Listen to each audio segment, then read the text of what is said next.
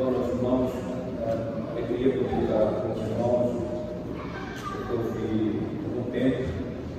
Né, eu me refiro não à igreja da peregrina, mas exatamente, mas aos irmãos que já procuraram participar de, na igreja da Orgulha, é, no primeiro momento. É prazer estar aqui com os irmãos, um prazer poder rever irmãos queridos datas e pessoas que temos muita alegria de poder conviver. Alegria também falar desse tema tão caro, tão precioso para mim, como pastor da igreja local. A doutrina da igreja, eu creio que é uma das doutrinas mais negligenciadas do nosso meio. Ah, nós temos ah, poucas obras em português ah, que tratam especificamente sobre eclesiologia nós temos boas obras recentemente traduzidas para o português, né, mas ah, poucas obras ah, de, de, grande peso. Né? Nós temos a editora Fiel, que é representada pelo irmão Fábio, tem produzido muita coisa na área de eclesiologia prática, é, relação à igreja, atividade da igreja, movimento da igreja, e tem sido, tem sido uma grande bênção nesse aspecto. Né? Ah, mas no meio presbiteriano, particularmente, ah, nós temos uma obra que foi lançada há algum tempo atrás, não muito tempo atrás, uma obra um clássico, acho que foi traduzida recentemente em português, que é a Igreja de Cristo de Bannerman. Certo? Essa obra ela é um clássico que precisa, eu diria, todo pastor, todo presbítero precisa ler essa obra, é fundamental para a igreja. Também a cultura cristã a, esse livro, a obra a, a Igreja de Cristo de Bannerman, ela foi publicada pela Clean e pela editora Puritana.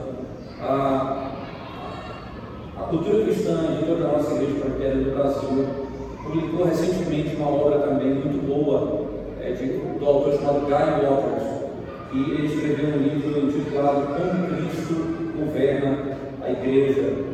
Pelo menos essa é a, a tradução livre do, do título do livro, mas eu sei que essa obra já foi traduzida em português recentemente, uma obra muito boa. Eu lembro que eu estudei esse livro na escola dominical da igreja, e quando eu estava concluindo o livro, eu soube que a, a, a cultura cristã estava terminando a tradução dele. Né? Fica muito feliz de para a igreja, a importância de a igreja adquirir essa obra, todos os líderes da igreja precisam ter uma obra como essa. Certo? Eu, um, uma, uma das palestras há algum tempo atrás, já aquele assunto que, que vem, tá, que vem fervilhando no meu coração há algum tempo. Ah, eu fiz duas palestras, eu lembro, duas ou três no passado, sobre a Igreja de Cristo no Antigo Testamento, que, que redundou num livreto. Eu soube que a Twin é, colocou esse livro à venda pela Amazon, né, e tem lá a Igreja de Cristo no Velho Testamento. Então, um pouco desse tema que nós vamos tratar aqui. Então, são são, é um material, é, a gente tem pouca coisa, eu diria. Nós temos obras de teologia sistemática muito boa, mas especificamente na área de eclesiologia, nós, nós temos uma falta ainda e precisamos é, preencher essas lacunas.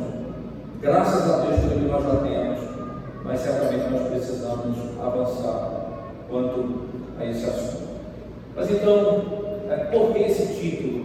Né? Por que esse tema geral? A igreja no Antigo Testamento, a igreja do Velho Testamento. Por que esse, por que esse título? Porque alguém vai falar um assunto como esse uh, num congresso. Né? Porque não se fala da igreja como um aspecto geral, que é igreja no Velho Testamento. Então, duas coisas básicas que eu queria, como introdução da nossa palestra, é entender, primeiramente, né, por que estudar a doutrina da igreja. E segundo, porque o Antigo Testamento. Então, são duas coisas importantes como introdução, que é, essa introdução vai nos guiar no que nós vamos fazer no dia seguinte, amanhã pela manhã e, a, e à noite, é, e é, domingo pela manhã, se assim o Senhor nos. É, porque noite ah, será uma exposição bíblica, é, onde também eu vou me, me fundamentar, é, falar sobre a doutrina da igreja, baseado em Mateus capítulo 16 sobre a declaração de Pedro que foi revelada: Tu és o Cristo, Filho do Deus vivo, e a igreja está fundamentada nesta realidade, nesse fundamento. Né? Então, por que a doutrina da igreja? Primeira pergunta. Por que estudar a doutrina da igreja? Por que a doutrina da igreja? Alguém poderia falar, por que não falar de Cristo, por que não falar de evangelização, por que não falar da doutrina da pessoa e obra de Cristo, o mundo precisa de salvação, e lá, e lá vem um tema que vai causar divisão, porque vai tratar sobre igreja presbiteriana. Quando a gente pensa dessa forma, isso revela nitidamente a nossa, nossa falta de compreensão da doutrina inteira, a eclesiologia ou a doutrina da igreja.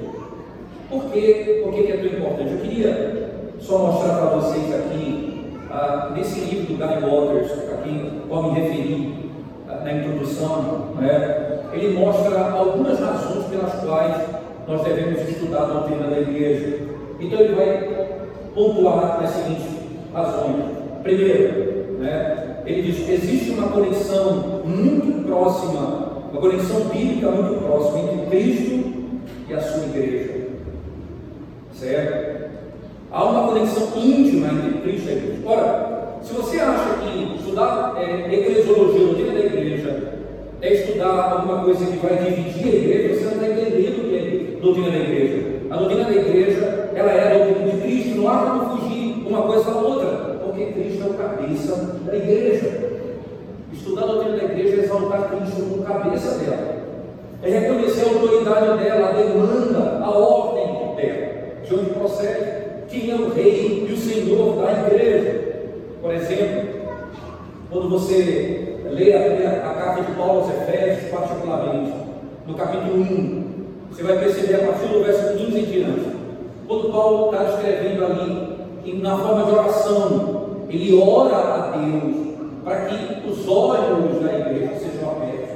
E eles têm um espírito de revelação e entendimento. Muita gente acha que a doutrina da revelação é, são novas revelações ou mistérios. Todo mistério no, no Novo Testamento é a verdade revelada da redenção que estava encapsulada no Antigo Testamento e foi descortinada no Novo Testamento. Esse é o mistério da igreja.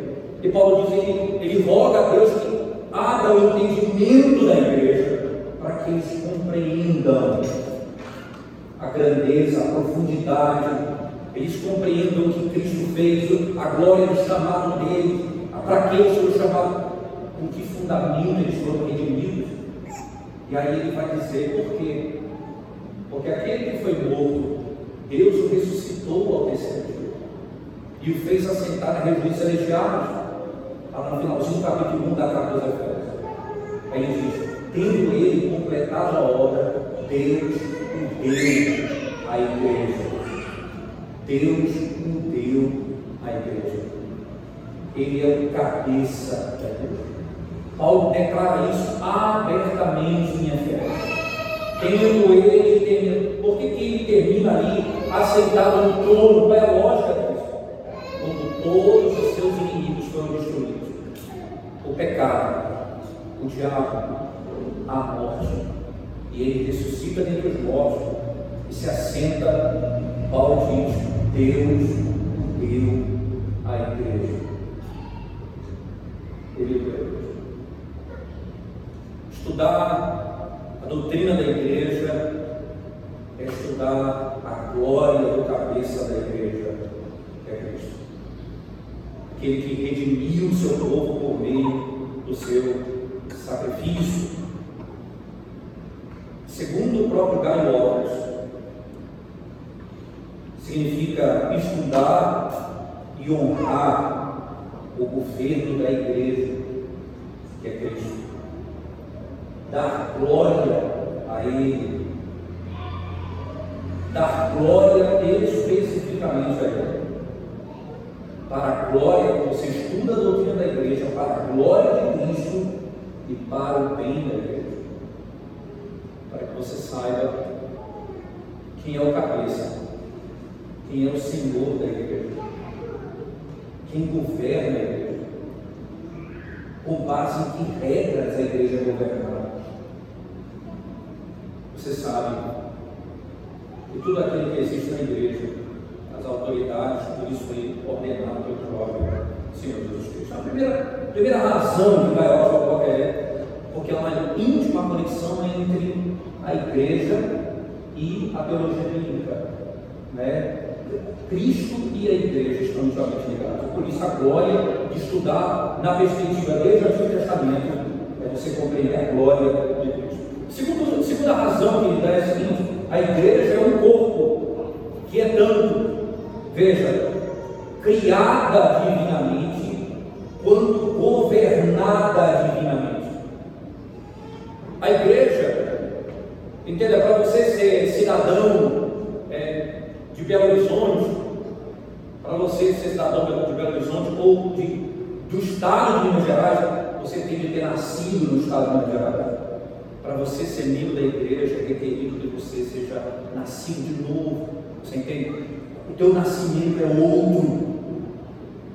Não basta você ter cidadania nacional ou local. O que importa é que você tenha, você tenha nascido de novo. Se você não nascer de novo, você não pertence à igreja.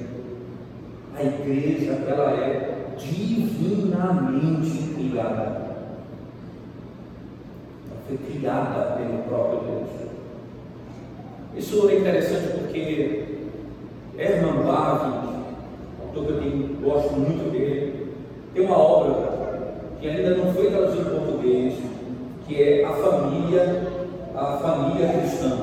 É uma tradução livre que eu estou dando, Família Cristã. Essa obra foi traduzida holandês para o inglês e eu tive a oportunidade de estudar esse livro numa igreja passo a passo também. É uma coisa que me impressionou nessa obra é quando ele, ele lida com a doutrina da família, que é, é fantástico para o conceito de família, padrão, papel do homem e da mulher. É um material extraordinário. Só tem um detalhe que me, que me fez pensar ainda mais na beleza dessa obra. Quando ele coloca a ordem em que as coisas surgiram. Por exemplo, igreja, quando surgiu o Estado, quando surgiu a família, aí diz, quando Deus criou o homem e a mulher no jardim antes do pecado, ele primeiro estabeleceu a família. Depois da entrada do pecado no mundo, diz ele, em Gênesis 3, verso 15, a descendência da mulher seria aquele que iria esmagar a cabeça Deus criou a igreja. Aí em Gênesis 8 e 9, diz Babi, quando lembra da uma das razões do dilúvio era a violência que existia entre os homens, aí ele cria o Estado no capítulo 9, aquele que matava o outro, aquele que derramava o sangue de um homem, terá o seu sangue derramado. Deus deu autoridade para alguém tirar a vida do outro. Ele diz então, Deus criou a família, criou a igreja, criou o Estado. É por isso que a ordem divina, entende toda a autoridade, quando Paulo fala, por exemplo, do, do, do Estado, ele diz assim, lá onde toda a autoridade é instituída por Deus,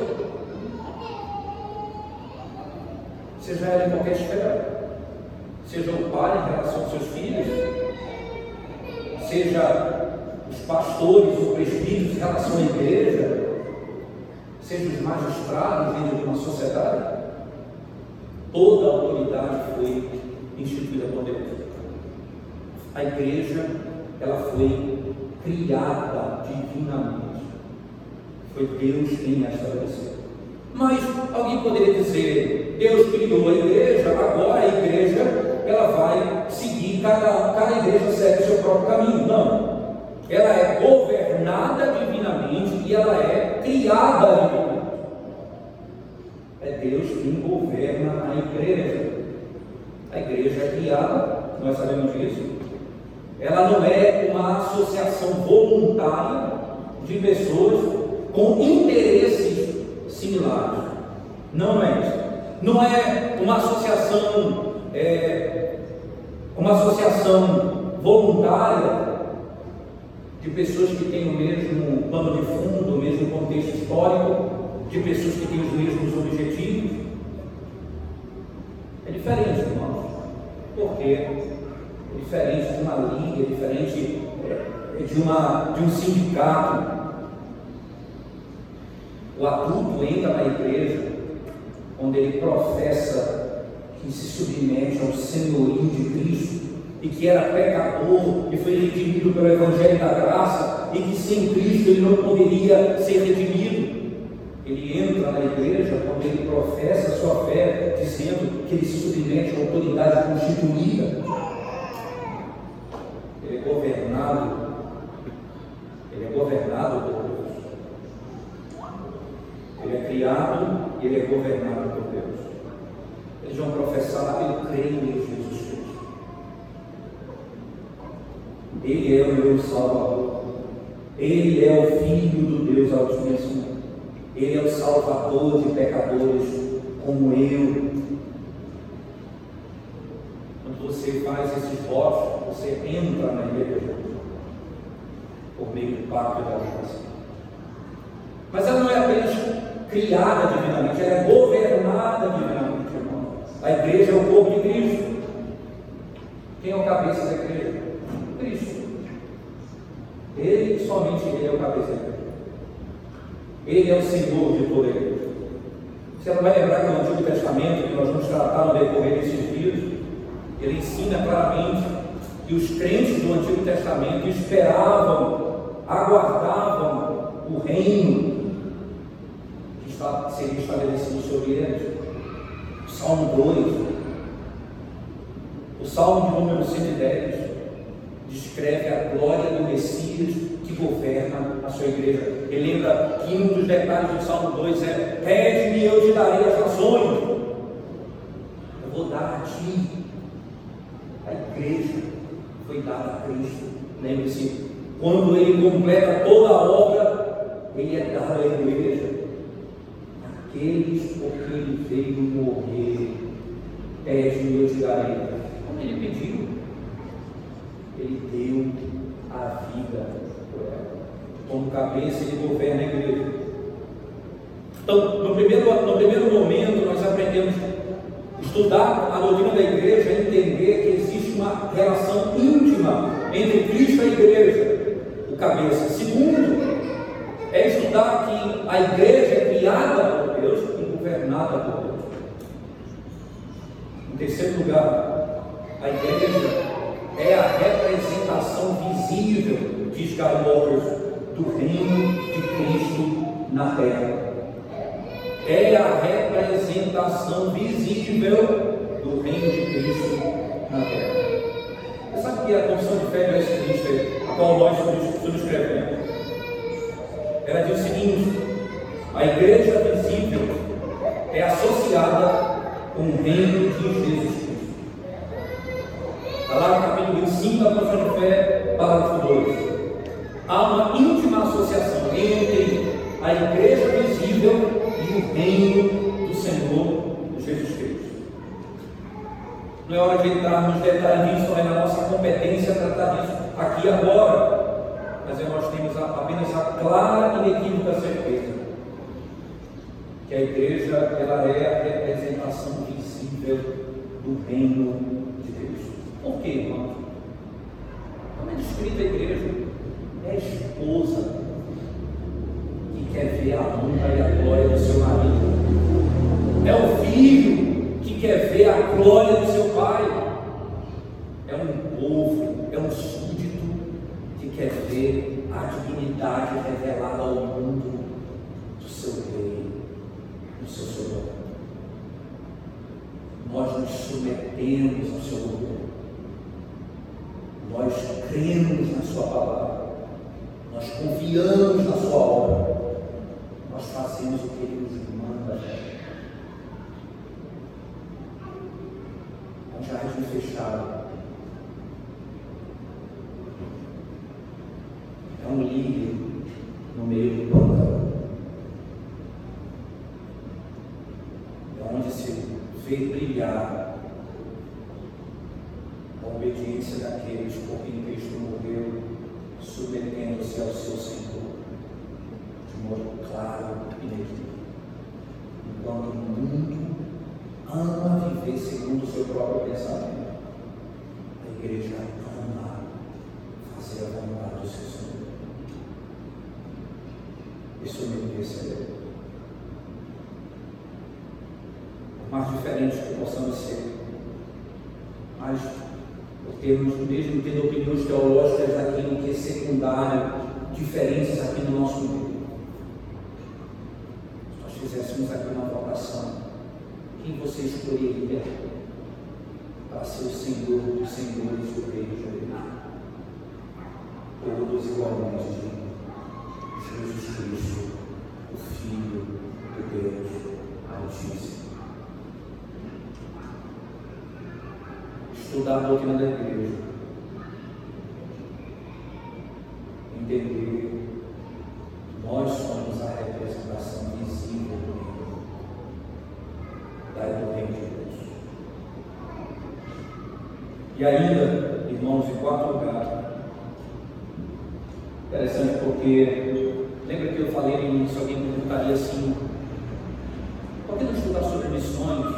Por que estudar sobre igreja? Abra sua Bíblia comigo, por favor. No texto de Mateus, capítulo 28, verso 18.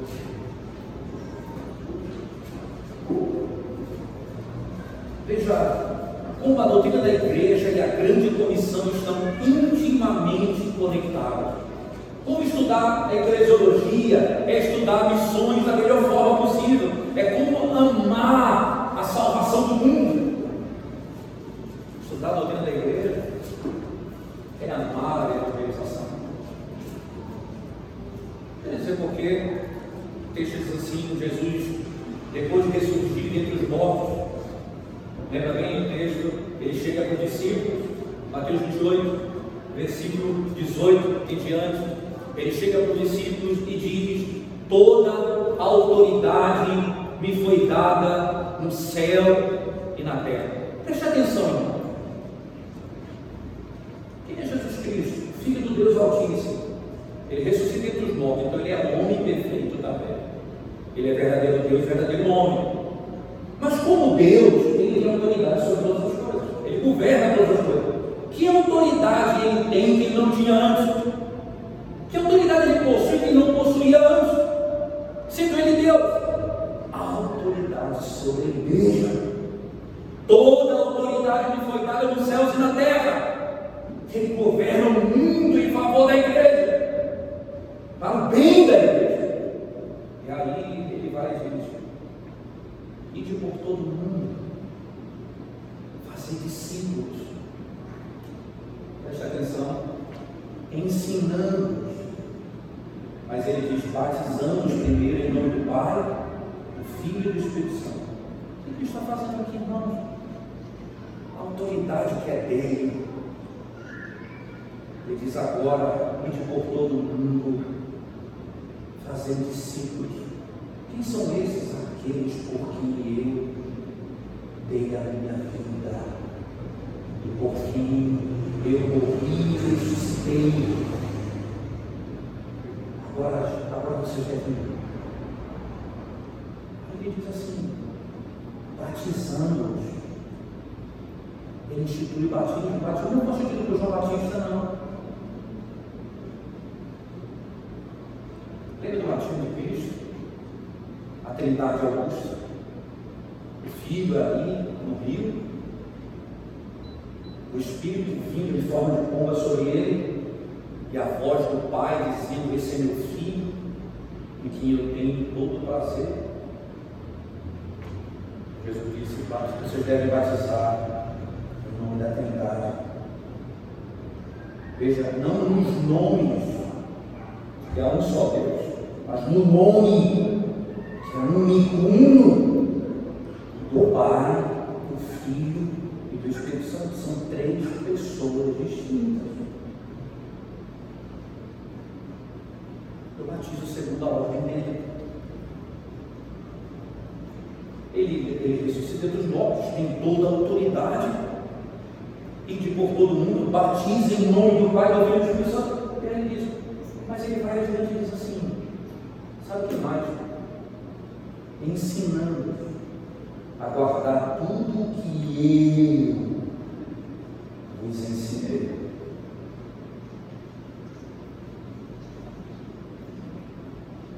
Toda a revelação sai da boca dele. Tudo o que ele vos ensinou. Só vou ensinar que saiu da minha boca. Com que poder vocês vão pregar? O meu poder daquele que venceu a morte. E como vocês vão identificar os que creem com o batismo?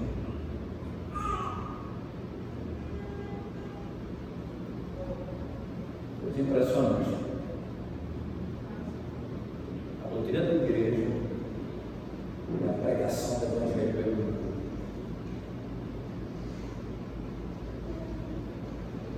Por isso que se entrar em questões de picuinhas, não é esse o meu tempo aqui, em hipótese alguma, mas é importante frisar isso. Essa pregação aqui não é necessariamente para todo mundo, porque senão todo mundo deveria batizar. É por isso que o pastor, aquele que é dedicado à pregação, ele é chamado de o ministro da palavra e do sacramento. Porque se pregar significa Todo mundo vai pregar dessa forma. Todos nós somos chamados a testemunhar de Cristo em todo lugar.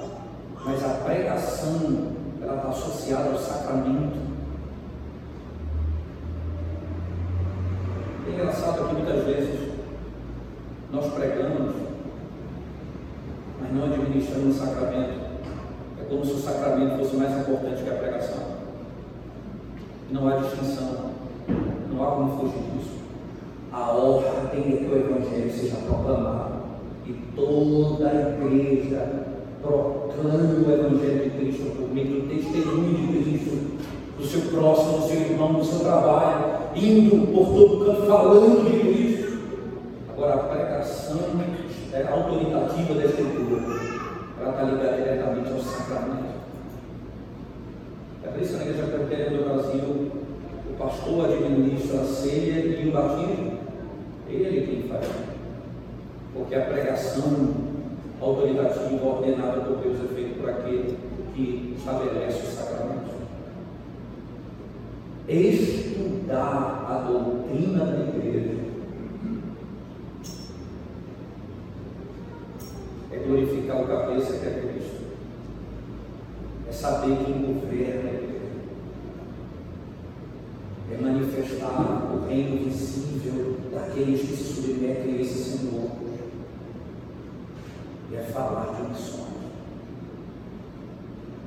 A igreja. Estudar sobre a igreja é glorioso. É fundamental. Não pense que é um tema de discussão política dentro da denominação é um tema que traz glória a Cristo na sua vida. Mas em segundo lugar, por que a igreja no Antigo Testamento? Por que não a igreja no Novo? Existe igreja no Antigo Testamento? Por acaso? Existe esse conceito de igreja no Antigo Testamento? Esse é um ponto importante porque que normalmente se faz nos nossos dias, irmãos, normalmente se faz nas nossas vidas, é tentar deslocar o Novo Testamento do Antigo Testamento, sem haver uma conexão clara de unidade revelacional. Consequentemente, você vê muita coisa nova na igreja neotestamentária que não tem fundamento no Antigo Testamento, e não existe isso. Não há uma única prática da igreja no Novo Testamento que não tenha suas raízes no Antigo Testamento. Eu gosto de usar essa figura para explicar isso, já fiz isso muitas vezes, mas vou repetir mais uma vez. Você imagina um, uma, uma semente de uma árvore, é que no meu contexto de paraense, mesmo morando em Recife muito tempo, mas sou paraense lá no Pará, você tem muita, muito pé de manga. Você imagina um caroço de manga e você planta aquele caroço de manga. Ali dentro daquele, daquela semente vai brotar, vai germinar e ali vai sair vida. O tempo vai passar. Cada etapa do crescimento há um fluxo de vida que permanentemente é seguido. O que vem posteriormente não surge no vazio, depende do que veio atrás. E ele cresce, e ele cresce, até um dia que ele vira uma árvore cheia de frutos. Aquela árvore cheia de frutos estava contida naquela semente. Toda naquela semente. Lembra quando Bávila disse que a igreja surge em Gênesis 3,15? Isso chama de proto-evangelho, quando pela primeira vez foi anunciado Cristo claramente na Escritura, que nasceria da mulher que esmagaria a cabeça da serpente. Ali a mensagem está em forma de semente. E ela é rompida ali.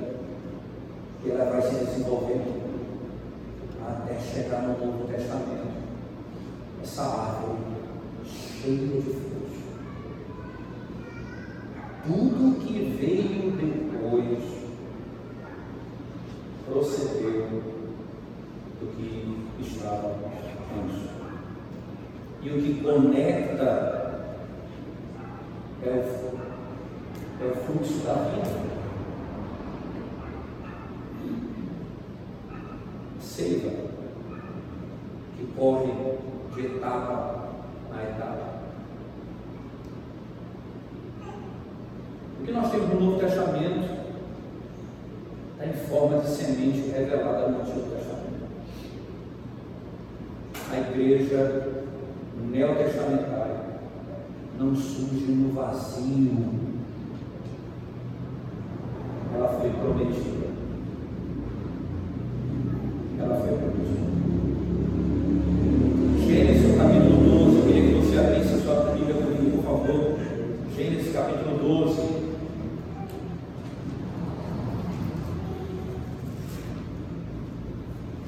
Preste bem atenção nos versos que se seguem, a partir do verso 1. Gênesis capítulo 12. Que é a vocação do chamado de Abraão. Ele diz assim: do texto sagrado, a partir do verso 1. Ora, disse o Senhor a Abraão, ou melhor, a Abraão, né? sai da tua terra, da tua parentela e da casa de teu pai, e vai para a terra que te mostrarei. De ti farei uma grande nação, e te abençoarei, e te engrandecerei. O nome, ser tu uma bênção. Abençoarei os que te abençoarem, e amaldiçoarei os que te amaldiçoarem. Em ti serão benditas todas as famílias da terra. Veja, irmãos, em ti serão benditas todas as famílias da terra. O que Deus está falando aqui? Então, antes de tentar fazer, eu não vou gastar agora esse momento, né? Quando eu digo gastar, investir tempo, entender esse texto particularmente, que nós vamos fazer isso no decorrer da nossa palestra seguinte. Eu queria só mostrar para você como que o Novo Testamento usa esse texto. Por exemplo, lá em Gálatas, no capítulo 3. Abra sua Bíblia comigo. Como Paulo utiliza esse texto? Gálatas, capítulo 3, por favor. O apóstolo Paulo diz o seguinte, Gálatas 3, a partir, a partir do verso 6. Preste atenção nas escrituras sagradas, irmão. Gálatas 3, a partir do verso 6, diz assim o texto sagrado. É o caso de Abraão, que creu em Deus, isso lhe foi imputado para a justiça.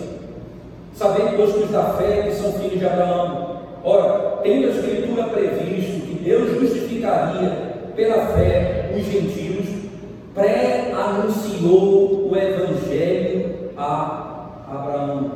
Quando foi que ele fez isso? Veja o que Paulo diz. Em ti serão abençoadas todas, todos os povos.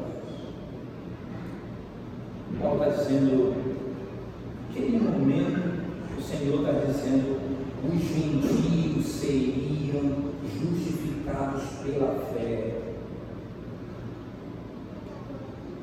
pela fé. Que Deus promete a Abraão, irmãos, nos é dado por meio de Cristo. Acompanhe o texto comigo, por favor, na mesma sequência. Todos quantos, pois, são das obras da lei, estão debaixo da maldição. Não é? Desculpa, o verso 9, né? De modo que os da fé são abençoados como crente Abraão. Todos quantos, pois, são das obras da lei, estão debaixo da maldição, porque está escrito: Maldito todo aquele que não permanece em todas as coisas escritas no livro da lei, para praticá-las. E é evidente que pela lei ninguém é justificado diante de Deus, porque o justo verá pela fé. E aí ele está citando Gênesis 15, verso 6, que, tá, que é usado por Abacuque capítulo 2. Ele continua. Ora, a lei não procede de fé, mas aquele que observar os seus preceitos por eles, por eles verá. Cristo nos resgatou da maldição da lei, fazendo-se ele próprio maldição em nosso lugar, porque está escrito: Maldito todo aquele que for pendurado no madeiro, para que a bênção de Abraão, entendemos aquilo que foi prometido a Abraão, para que a bênção de Abraão chegasse aos gentios, em Jesus Cristo, a fim de que recebesse pela fé o Espírito prometido. O apóstolo Paulo afirma com todas as letras aqui que aqui está registrado em Gênesis 12 é o prenúncio da salvação dos gentios pela fé. A, a fé em Cristo, redentora. Mas nós estamos debaixo de maldição. Por que maldição? Porque todo aquele que nasce em pecado é transgressor da lei. Se você não cumpre toda a lei, você está debaixo de maldição. Maldito todo aquele que não permanece em todas as coisas escritas no livro da lei para praticá-las. Não é, não é que você não lembra, não é maldito todo aquele que não pratica a lei por 10 minutos. Ele fala, não permanece. Você pode guardar a lei por 10 anos, se você não permanece, você quebrou ali um único momento, você está debaixo da noção. Aí ele continua. Maldito daquele que não permanece em todas as coisas escritas. Não significa uma lei, não adianta você obedecer uma lei a vida toda. Se você obedece nove leis e quebra uma, você está debaixo da noção. Aí ele diz, como é fez o produto da maldição.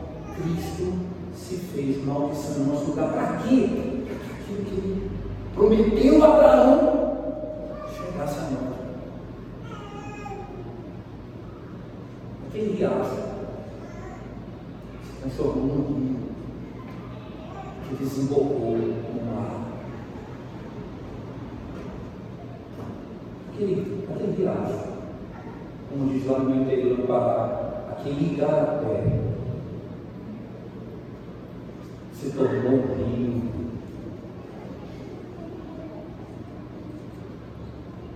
Aquele pequeno fluxo se tornou oceano.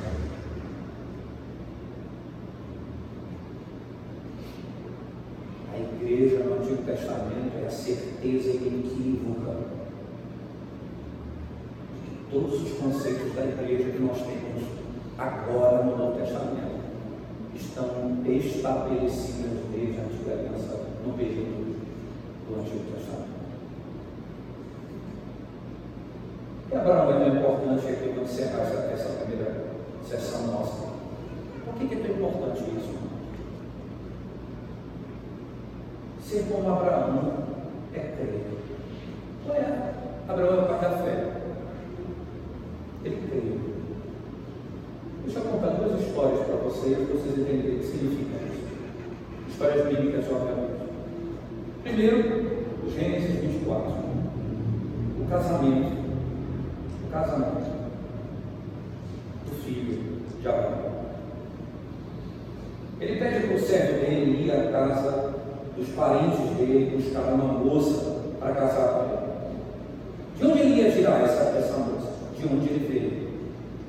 Então o servo argumenta com Abraão, dizendo a ele o seguinte: Ora, mas se ela não quiser vir, ele vai. Eu disse: Não, uma coisa eu te peço: se ela não vier, ele não pode ir.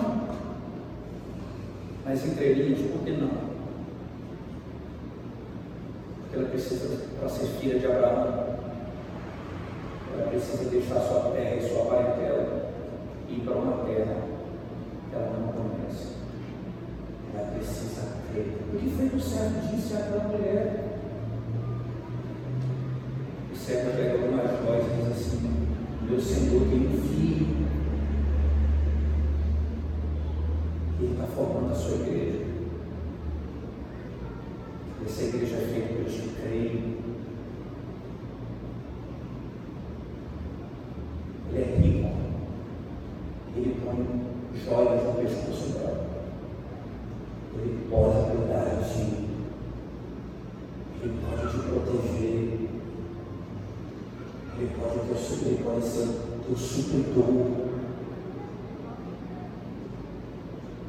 Eles chegam na casa dos pais dela. Ali, como muitos dos nossos dias que vêm para a igreja por causa a mera percepção do bem material, como foi Labão. Eu amei esse Senhor porque ele veio da riqueza. Quantos se tornam membros de igreja por causa, como Labão, viram a beleza dessa terra?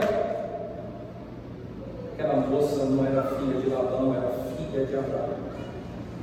Ela não era irmã, ela era filha de Abraão. Ela, ele disse: Eu preciso ir, o servo falou, não me impeçam pai e a mãe disseram só se ela quiser ir. Porque foi conquistada. Uma quer vir, uma mulher que anda na casa dos seus pais, uma mulher que anda na, no mundo dessa igreja, morta nos seus pecados. Ela não tinha como vir. Então ele envia alguém para convencê-la. E ela disse: Eu vou. Eu vou. E ela partiu. Quando ela vai chegando próximo, ela vê um homem no campo. Orando, diz o texto no final do capítulo 24 de Gênesis. E ali, naquele momento, ela pergunta: quem é aquele homem? Porque é o filho do meu Senhor. Ela põe o véu e entra na cama com ele. E ele a ama. Sabe como é a igreja? Ela precisa ser como Abraão, que saiu da sua terra e da sua parentela, porque ouviu uma promessa, ouviu falar das grandezas de Deus, do que Deus iria fazer, e ele segue o seu caminho sem saber para onde ia.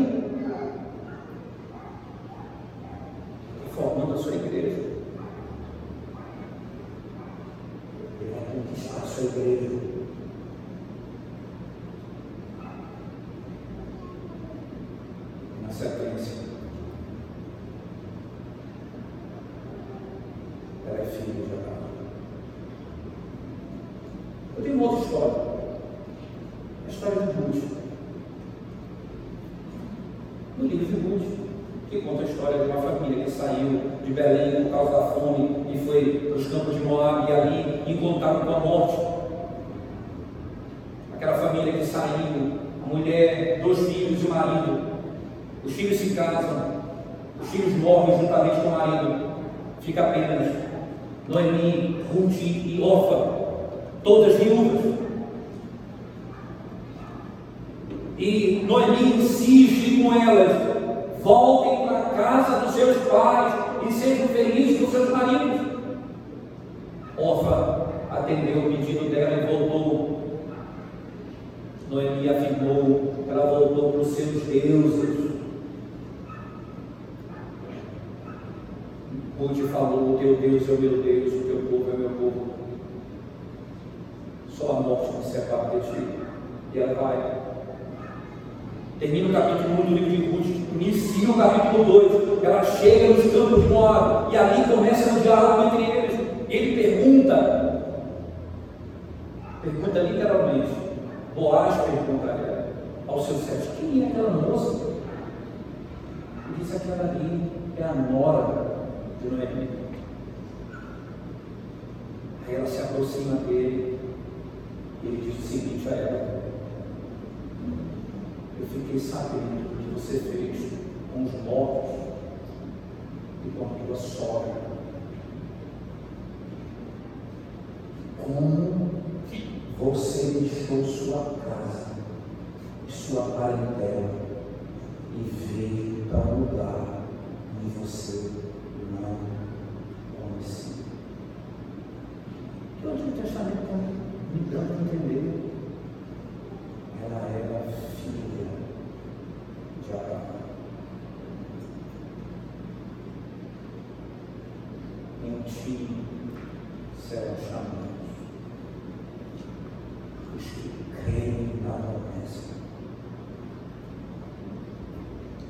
Yo